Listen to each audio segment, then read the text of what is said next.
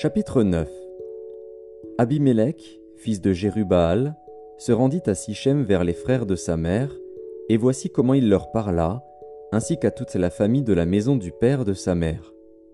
Dites, je vous prie, aux oreilles de tous les habitants de Sichem. Vaut-il mieux pour vous que soixante-dix hommes, tous fils de Jérubaal, dominent sur vous, ou qu'un seul homme domine sur vous? Et souvenez-vous que je suis votre os et votre chair. Les frères de sa mère répétèrent pour lui toutes ces paroles aux oreilles de tous les habitants de Sichem, et leur cœur inclina en faveur d'Abimélec, car ils se disaient C'est notre frère. Ils lui donnèrent soixante-dix cycles d'argent, qu'ils enlevèrent de la maison de Baal-Bérith. Abimélec s'en servit pour acheter des misérables et des turbulents qui allèrent après lui.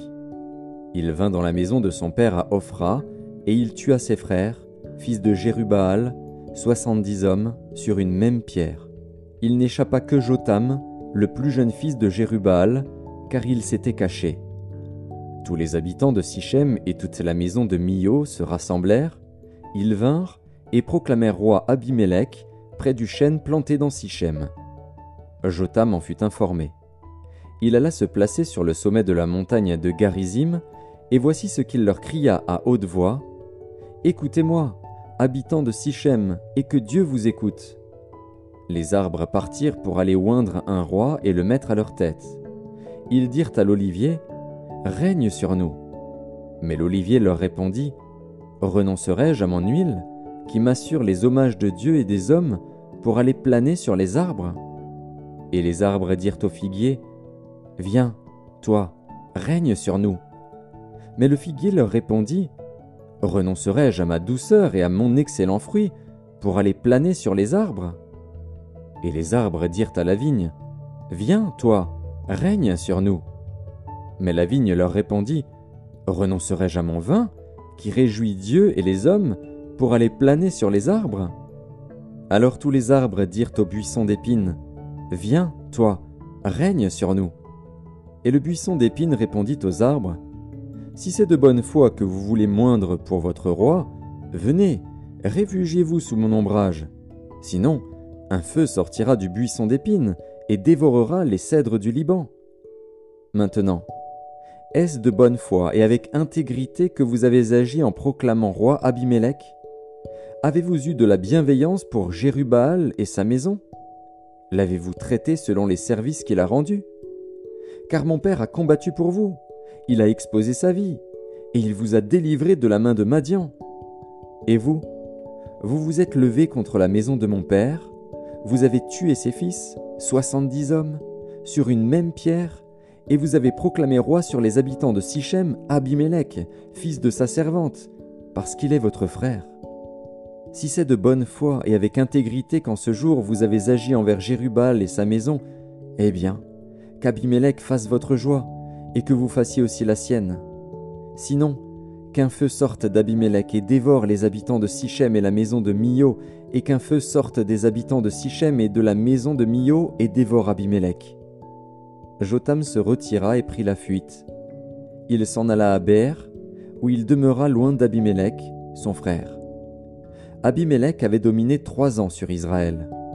Alors Dieu envoya un mauvais esprit entre Abimélec et les habitants de Sichem, et les habitants de Sichem furent infidèles à Abimélec, afin que la violence commise sur les soixante-dix fils de Jérubaal reçût son châtiment, et que leur sang retombât sur Abimélec, leur frère, qui les avait tués, et sur les habitants de Sichem, qu'il avait aidé à tuer ses frères. Les habitants de Sichem placèrent en embuscade contre lui, sur les sommets des montagnes, des gens qui dépouillaient tous ceux qui passaient près d'eux sur le chemin. Et cela fut rapporté à Abimélec. Gaal, fils d'Ebed, vint avec ses frères, et ils passèrent à Sichem.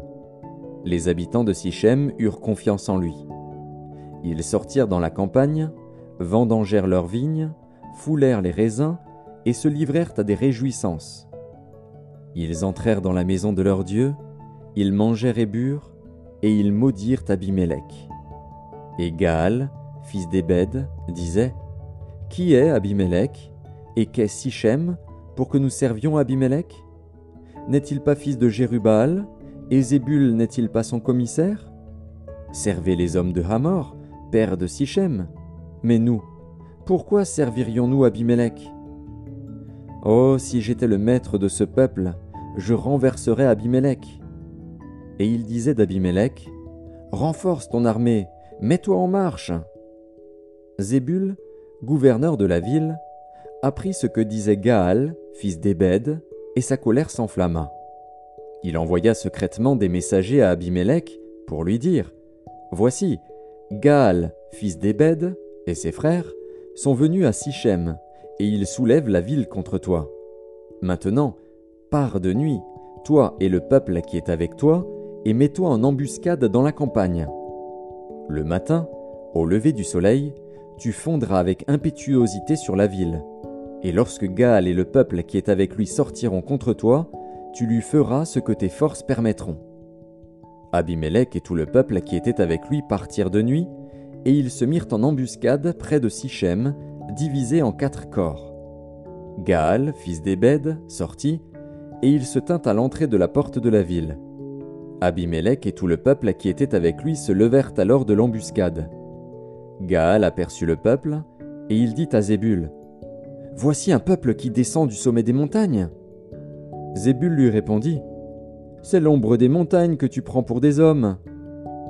Gaal, reprenant la parole, dit C'est bien un peuple qui descend des hauteurs du pays, et une troupe arrive par le chemin du chêne des devins. Zébul lui répondit Où donc est ta bouche toi qui disais Qui est Abimelech pour que nous le servions? N'est-ce point là le peuple que tu méprisais? Marche maintenant, livre-lui bataille. Gaal s'avança à la tête des habitants de Sichem et livra bataille à Abimelech. Poursuivi par Abimelech, il prit la fuite devant lui, et beaucoup d'hommes tombèrent morts jusqu'à l'entrée de la porte. Abimelech s'arrêta à Aruma, et Zébul chassa Gaal et ses frères, qui ne purent rester à Sichem. Le lendemain, le peuple sortit dans la campagne. Abimelech, qui en fut informé, prit sa troupe, la partagea en trois corps, et se mit en embuscade dans la campagne. Ayant vu que le peuple sortait de la ville, il se leva contre eux et les battit. Abimelech et les corps qui étaient avec lui se portèrent en avant et se placèrent à l'entrée de la porte de la ville. Deux de ces corps se jetèrent sur tous ceux qui étaient dans la campagne et les battirent. Abimelech attaqua la ville pendant toute la journée, il s'en empara et tua le peuple qui s'y trouvait. Puis il rasa la ville et y sema du sel. À cette nouvelle, tous les habitants de la tour de Sichem se rendirent dans la forteresse de la maison du dieu Bérite. On avertit Abimelech que tous les habitants de la tour de Sichem s'y étaient rassemblés. Alors Abimelech monta sur la montagne de Tsalmon, lui et tout le peuple qui était avec lui. Il prit en main une hache, coupa une branche d'arbre, l'enleva et la mit sur son épaule.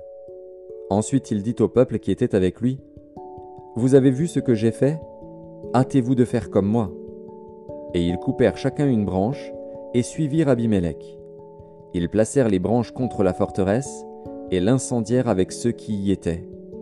Ainsi périrent tous les gens de la tour de Sichem, au nombre d'environ mille, hommes et femmes. Abimelech marcha contre Thébets. Il assiégea Thébets et s'en empara. Il y avait au milieu de la ville une forte tour où se réfugièrent tous les habitants de la ville, hommes et femmes. Ils fermèrent sur eux et montèrent sur le toit de la tour. Abimelech parvint jusqu'à la tour. Il l'attaqua et s'approcha de la porte pour y mettre le feu. Alors une femme lança sur la tête d'Abimelech un morceau de meule de moulin et lui brisa le crâne. Aussitôt il appela le jeune homme qui portait ses armes et lui dit Tire ton épée et donne-moi la mort, de peur qu'on ne dise de moi C'est une femme qui l'a tué. Le jeune homme le perça et il mourut. Quand les hommes d'Israël virent qu'Abimelech était mort, ils s'en allèrent chacun chez soi.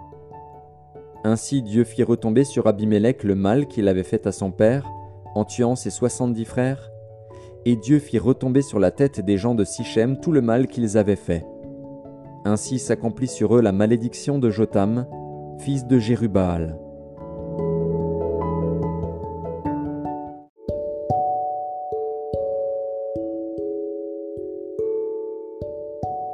Jean, Chapitre 6 Après cela, Jésus s'en alla de l'autre côté de la mer de Galilée, de Tibériade.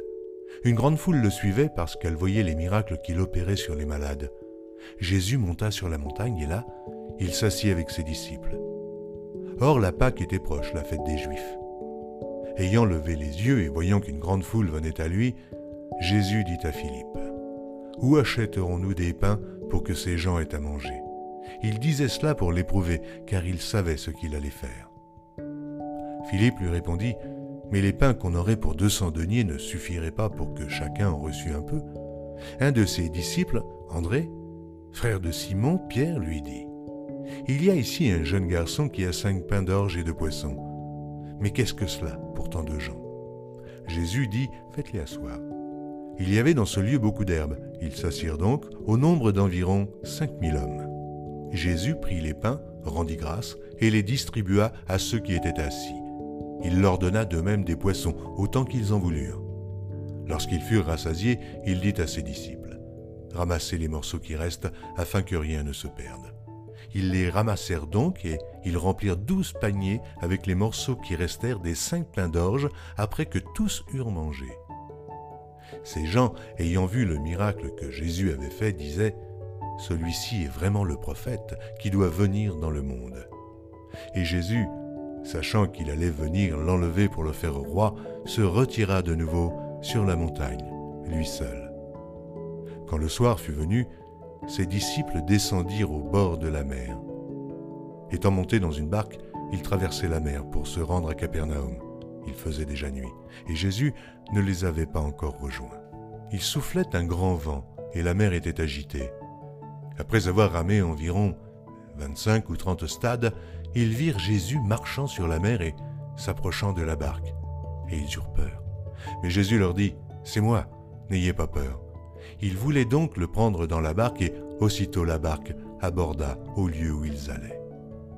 La foule qui était restée de l'autre côté de la mer avait remarqué qu'il ne se trouvait là qu'une seule barque et que Jésus n'était pas monté dans cette barque avec ses disciples, mais qu'il était parti seul. Le lendemain, comme d'autres barques étaient arrivées de Tibériade, près du lieu où ils avaient mangé le pain après que le Seigneur eut rendu grâce, les gens de la foule, ayant vu que ni Jésus, ni ses disciples n'étaient là, montèrent eux-mêmes dans ces barques et allèrent à Capernaum à la recherche de Jésus. Et, l'ayant trouvé au-delà de la mer, ils lui dirent, Rabbi, quand es-tu venu ici? Jésus leur répondit, En vérité, en vérité, je vous le dis, vous me cherchez non parce que vous avez vu des miracles, mais parce que vous avez mangé des pains et que vous avez été rassasiés. Travaillez non pour la nourriture qui périt, mais pour celle qui subsiste pour la vie éternelle, et que le Fils de l'homme vous donnera. Car c'est lui que le Père, que Dieu a marqué de son sceau. Ils lui dirent, Que devons-nous faire pour faire les œuvres de Dieu? Jésus leur répondit, L'œuvre de Dieu, c'est que vous croyez en celui qu'il a envoyé. Quel miracle fais-tu donc, lui dirent-ils, afin que nous le voyions et que nous croyions en toi Que fais-tu? Nos pères ont mangé la manne dans le désert, selon ce qui est écrit, il leur donna le pain du ciel à manger. Jésus leur dit, En vérité, en vérité, je vous le dis, Moïse ne vous a pas donné le pain du ciel, mais mon Père vous donne le vrai pain du ciel car le pain de Dieu, c'est celui qui descend du ciel et qui donne la vie au monde. Ils lui dirent, Seigneur, donne-nous toujours ce pain. Jésus leur dit, Je suis le pain de vie. Celui qui vient à moi n'aura jamais faim, et celui qui croit en moi n'aura jamais soif. Mais, je vous l'ai dit, vous m'avez vu, et vous ne croyez point. Tous ceux que le Père me donne viendront à moi, et je ne mettrai pas dehors celui qui vient à moi car je suis descendu du ciel pour faire non ma volonté, mais la volonté de celui qui m'a envoyé. Or, la volonté de celui qui m'a envoyé, c'est que je ne perde rien de tout ce qui m'a donné, mais que je le ressuscite au dernier jour. La volonté de mon Père, c'est que quiconque voit le Fils et croit en lui ait la vie éternelle, et je le ressusciterai au dernier jour. Les Juifs murmuraient à son sujet parce qu'il avait dit je suis le pain qui est descendu du ciel. Et il disait, N'est-ce pas là Jésus, le fils de Joseph? Celui dont nous connaissons le Père et la Mère, comment donc dit-il Je suis descendu du ciel? Jésus leur répondit, Ne murmurez pas entre vous. Nul ne peut venir à moi si le Père qui m'a envoyé ne l'attire, et je le ressusciterai au dernier jour. Il est écrit dans les prophètes, Ils seront tous enseignés de Dieu. Ainsi, quiconque a entendu le Père et a reçu son enseignement vient à moi. C'est que nul n'a vu le Père, sinon celui qui vient de Dieu. Celui-là a vu le Père, en vérité. En vérité, je vous le dis, celui qui croit en moi a la vie éternelle. Je suis le pain de vie. Vos pères ont mangé la manne dans le désert et ils sont morts. C'est ici le pain qui descend du ciel afin que celui qui en mange ne meure point. Je suis le pain vivant qui est descendu du ciel. Si quelqu'un mange de ce pain, il vivra éternellement, et le pain que je donnerai, c'est ma chair, que je donnerai pour la vie du monde. Là-dessus, les Juifs disputaient entre eux, disant, Comment peut-il nous donner sa chair à manger? Jésus leur dit, En vérité, en vérité, je vous le dis, si vous ne mangez la chair du Fils de l'homme, et si vous ne buvez son sang, vous n'avez point la vie en vous-même. Celui qui mange ma chair et qui boit mon sang a la vie éternelle, et je le ressusciterai au dernier jour. Car ma chair est vraiment une nourriture, et mon sang vraiment un breuvage.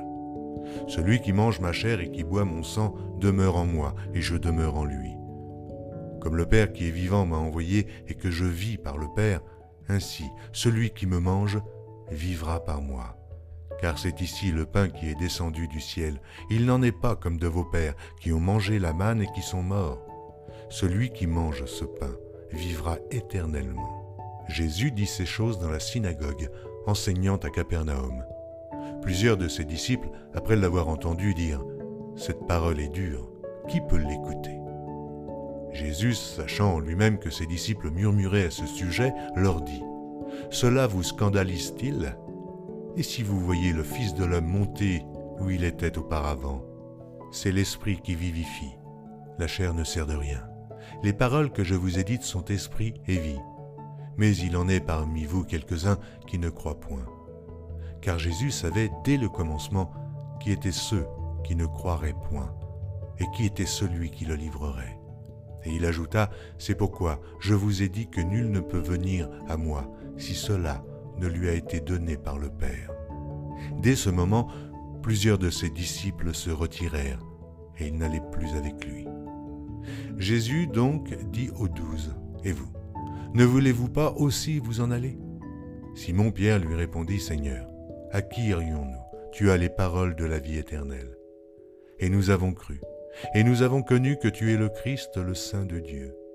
Jésus leur répondit, N'est-ce pas moi qui vous ai choisi, vous, les douze? Et l'un de vous est un démon. Il parlait de Judas Iscario, fils de Simon, car c'était lui qui devait le livrer, lui, l'un des douze.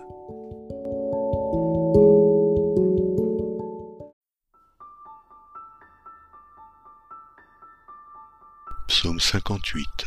Au chef des chantres, ne détruis pas. Hymne de David.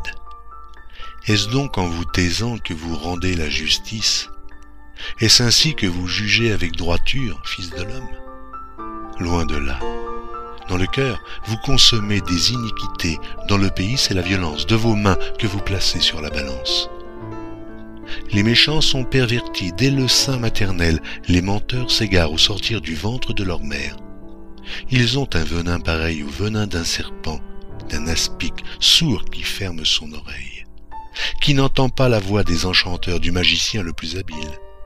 Ô Dieu, brise-leur les dents dans la bouche éternelle, arrache les mâchoires des lionceaux, qu'ils se dissipent comme des eaux qui s'écoulent, qu'ils ne lancent que des traits émoussés, qu'ils périssent en se fondant comme un limaçon sans voir le soleil, comme l'avorton d'une femme. Avant que vos chaudières sentent l'épine, verte ou enflammée, le tourbillon l'emportera. Le juste sera dans la joie à la vue de la vengeance. Il baignera ses pieds dans le sang des méchants. Et les hommes diront, oui, il est une récompense pour le juste. Oui, il est un Dieu qui juge sur la terre.